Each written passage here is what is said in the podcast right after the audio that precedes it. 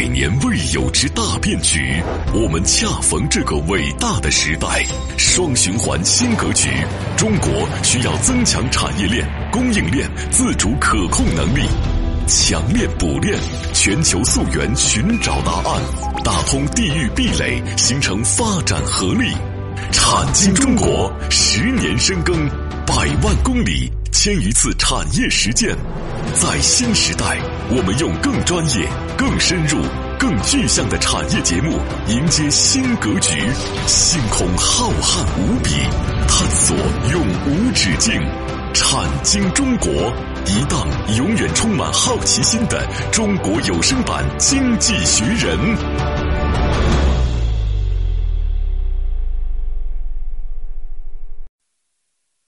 欢迎各位来到《产经中国》，很高兴和各位相会节目之中，我是王宇，我是李佩。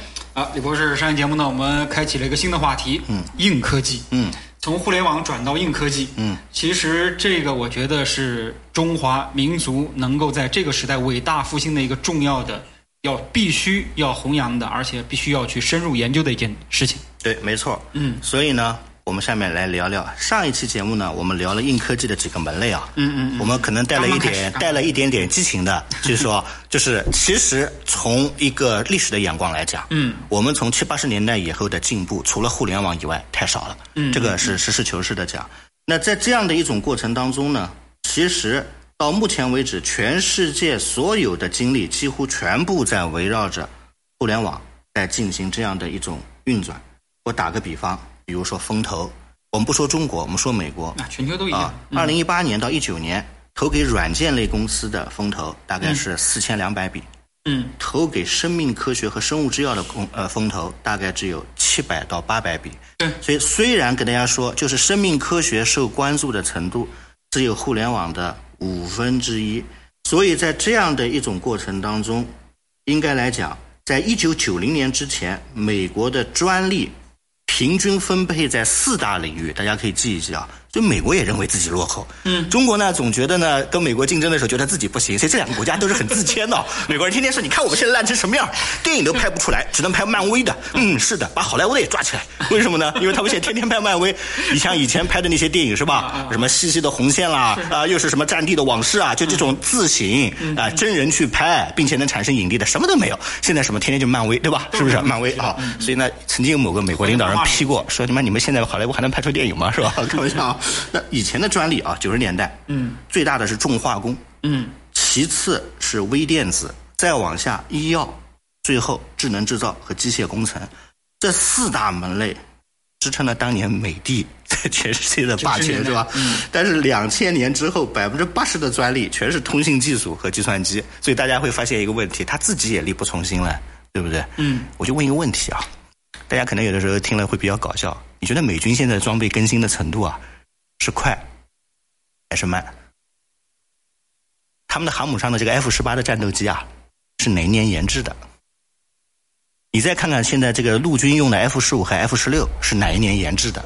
真正新型的驱逐舰。一旦造出来就被砍预算，为什么呢？哎呀，钱贵了，是吧？嗯，F 二十二生产不出来了，生产不出来，生产线上的人才储备不够，太绝强，对吧？然后最后我再问一句，那个 F 十八、F 十五，军迷可能都知道，真的比我们心目中那个大熊猫 F 十四厉害吗？就先进了很多吗？F 十四是哪一年的？F 十四的材料学，包括它的动力学，包括它的整体的平衡制度。我经常跟一个朋友聊天，他自己是从事这方面研究的。他说没有比它更经典的，到现在为止也未必能设计出比它更经典的。现在呢，最多在气动造型、涂料啊、什么引擎，包括一些电池的这个什么容量上有些操作。其实我们现在停滞了很多年了。因此，在这种过程当中呢，美国也着急，那我们呢也着急，也着急啊，所以大家都很着急。但是其他国家就看笑话，说你着急什么？你现在不是经济还挺好，跟我们拉开了差距吗？哎，不是，是因为这两家着急的原因是什么呢？因为他们是有历史使命的，嗯，它是有竞争的，嗯，是吧？所以这过程当中呢，双方都恨不得手上的硬科技能够一日千里，是吧？所以在这样的一种过程当中呢，连美国自己做互联网风投的人都说，美国应该注重四个新的领域，跟大家聊一聊啊。因为这个呢，我们经常和他们 去沟通。呃，老美不见得有很强悍的思维体系，但是老美比较接地气。我跟大家讲啊，如果你跟欧洲聊天的时候，欧洲人会给你个逻辑导图给你，是吧？老美很简单，能源究竟怎么开发？人的健康能不能再提升十岁？美国现在的遍地的建筑这一块，如果没有外籍劳工，它的建筑这块很难。建筑的技术怎么结合机器人？最后，人类的城市的智能交通什么时候才能真正的撒开膀子？没有人管。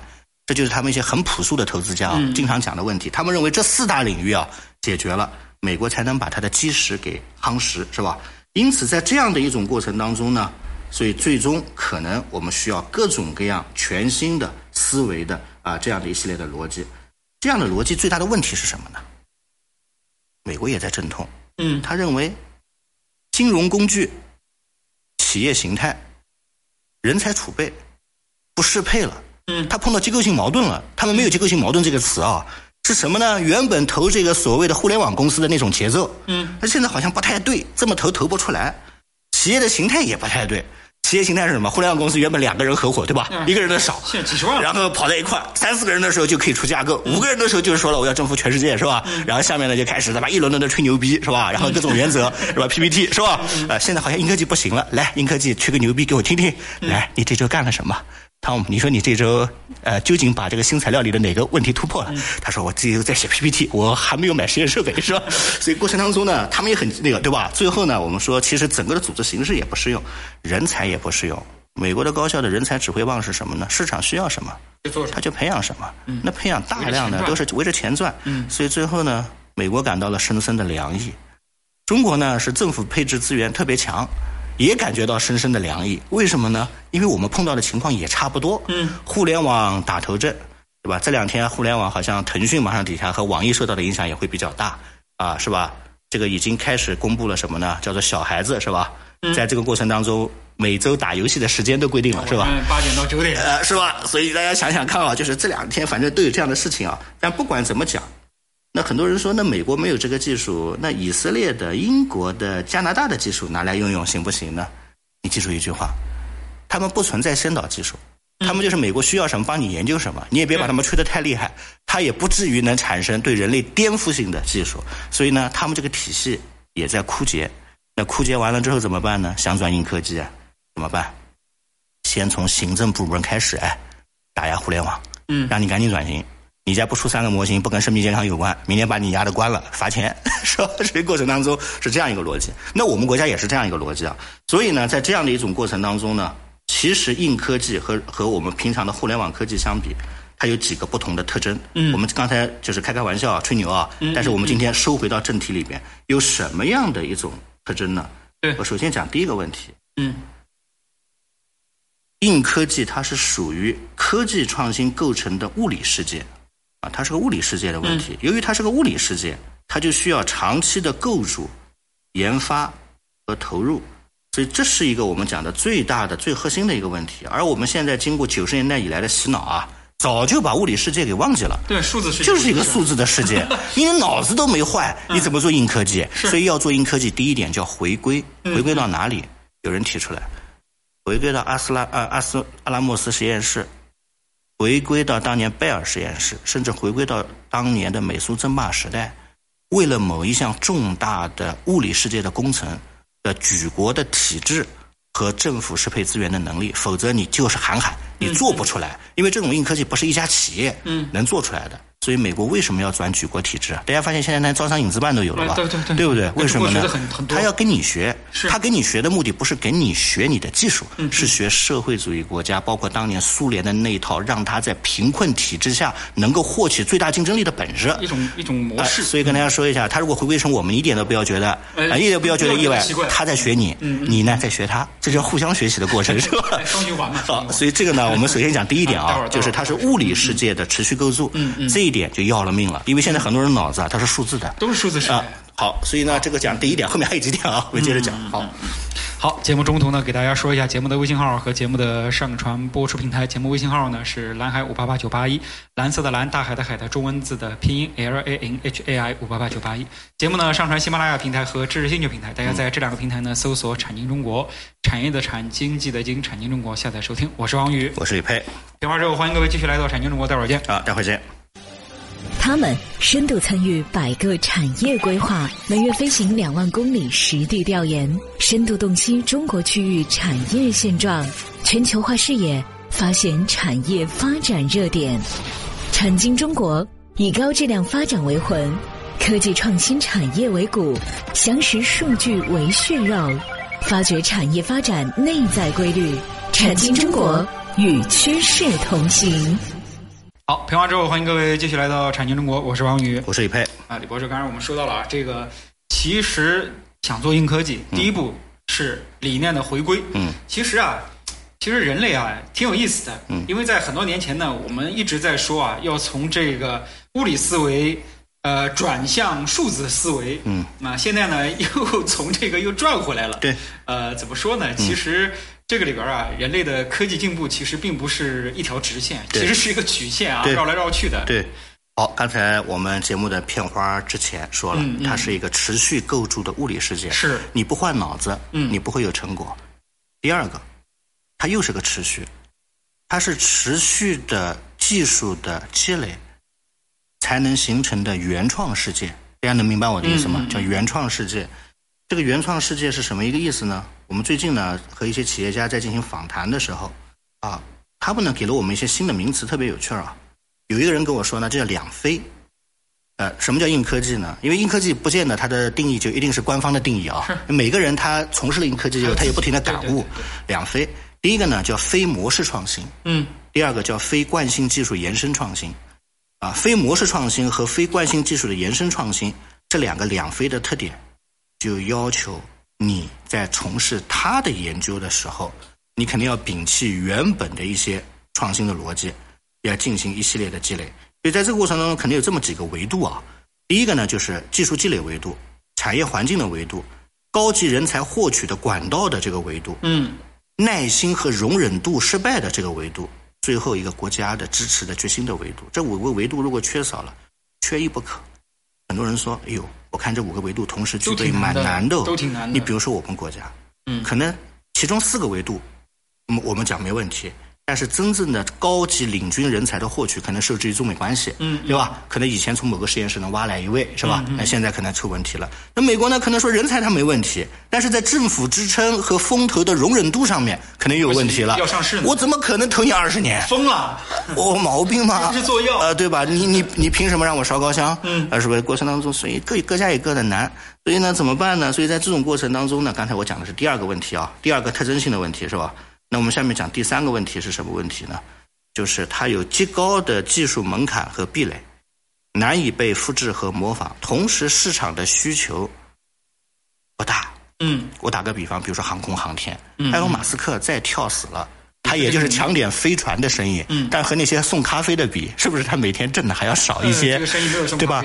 但是问题来了，国家为了应对这个呢，出台了专精特新的扶持政策。嗯嗯嗯，我们经常讲，现在专精特新，现在有一位，我就不不点他的名字，嗯呃，他这句话说的特别漂亮，嗯，我要把一米的市场做成一百米的深度，嗯这个呢是专心特森的小妖怪。一般来说，在接受采访的时候讲的正直无比正确的一句话，嗯什么样就打紧，对吧？就一米的市场做成一百米的宽度，专精特新。因为这些技术研发出来，很可能是国防部买单。啊，军方啊，或者是其他的买单，不可能去送咖啡了，对吧？嗯所以怎么办呢？所以过程当中，他要去打井。第四个就是，它是一个叫做五步走的逻辑：科学、科研、技术、转化、嗯产品设计逻辑。而传统的逻辑是三步走逻辑，对，所以呢，五步走逻辑和三步走逻辑多了两个逻辑啊。很多人说：“这个哎呦喂，就花点时间吧。”哎呦错对对，你每增加一个环节，倍增的呃，你的成功率、你的冗余、你花费的精力不得了。而且这增加两个逻辑之后，一个最大的问题就产生了，你的科技传化转化的过程啊极其的漫长。嗯，网红想成为网红，一个事件，那太简单了，对吧？市场如果想形成一个爆品，三分钟，嗯因为就可以登上网上。而它呢，通常需要九年左右的时间。我嗯我得到一个数字，就是如果一些团队真的想有一些建树，我整合了一些这个方方面面的资料，嗯，呃，他们给我的答案，我就跟大家明明确公布我的答案啊。就是我们在和北美的教堂山分校在进行一个研究的时候，他们跟我说大概需要十一点七。欧洲一个同志跟我讲，大概是九年；我们国内一个同志跟我讲是要三到五年。我听完之后有点害怕，我说我说这个三到五年就就行了嘛？平均下来之后啊，啊，大概是这样一个年限。所以呢，大家都知道，在这个过程当中啊，他们可能之间会有很深很深的，嗯啊，这样一个时间的漫长的这样的但是问题一个空间。就是，哦，现在三到五年都是国内嗯不能容忍的都不能容忍的啊对就恨不得就是搞个直播，一场直播带货几千万，甚至几个亿啊！我觉得这个东西怎么说呢？呃，因为三到五年，第一个就是你如果背后是有金融资本，三到五年他做不做庄还成问题。嗯嗯，第二个就是，如果你背后是一个政治性的背书，三到五年他还在不在，嗯这也是个问题。那这个双不在了，那你过程当中你怎么去获取他的背书和支持呢？对吧？嗯这个我说实话。第五点，人才的需求，这个要了命了。人才的需求，互联网不一样哎。大家知道，互联网虽然看上去高深莫测，但是其实把外卖小哥培训培训，经过一段时间培训，也能写写代码，是吧？那我就问你啊，你做这种硬科技的东西，你不能把外卖小哥拿来啊通过他的这个要希望转命嗯呃转运的这个过程去写东西，他需要持续的人才的积累，而且这个积累还不是大学培养出来就有用的。嗯，这种机制下面应该是大学培养出来放到定向研究中心，再继续培养，对对。最后再结合工程类再培养的过程，叫三培养。这个培养的过程中，平均受教育年限可能要达到三十年左右。那那那你在这个过程当中首先第一个问题就产生了：这些具有这样智商可以被进行三重培养的人，愿不愿意从事这个行业？嗯，因为这个年代不是是当年罗布泊的时代了。嗯。啊，那个时候国家指令你必须给国家担当。嗯可能在他的第二培养环节的时候，他觉得太苦太辛苦，论文写的太累，对，我直接去投奔马爸爸，呃，是吧？丁爸爸是吧？为什么呢？因为挺爽哎，对吧？打游戏啊，对吧？搞点互联网，拿个高薪，妈过两年不行了再说吧。有了他们两家爸爸的履历，到新爸爸那里也是可以工作的嘛，是吧？完了，所以大家明白想想，所以中间还有流失。最后一点，金融支撑的体系待完善。这个金融支撑啊，压根儿不一样。为什么这个金融支撑不一样呢？完全不一样。这个金融和传统上我们用到的金融是根本不一样的。这种金融跟大家明确讲啊，如果你要进行所谓的硬科技的创新，国家在里边如果说支持的比例不能超过百分之七十五，并且没有各种各样的人才激励的奖励的机制，我说句良心话，研究着研究着，人也跑了技术也没了。嗯，这么难、这么累的东西，犯不着啊，别人会围你一句。所以在这种过程当中，大量的加强国家对科研基础能力的投入，以及科研团队的成果或者绩效的再考核，这个就产生了一个重点。很不错，我们国家最近密集出台了这方面的这个政策，啊，对他们进行支撑。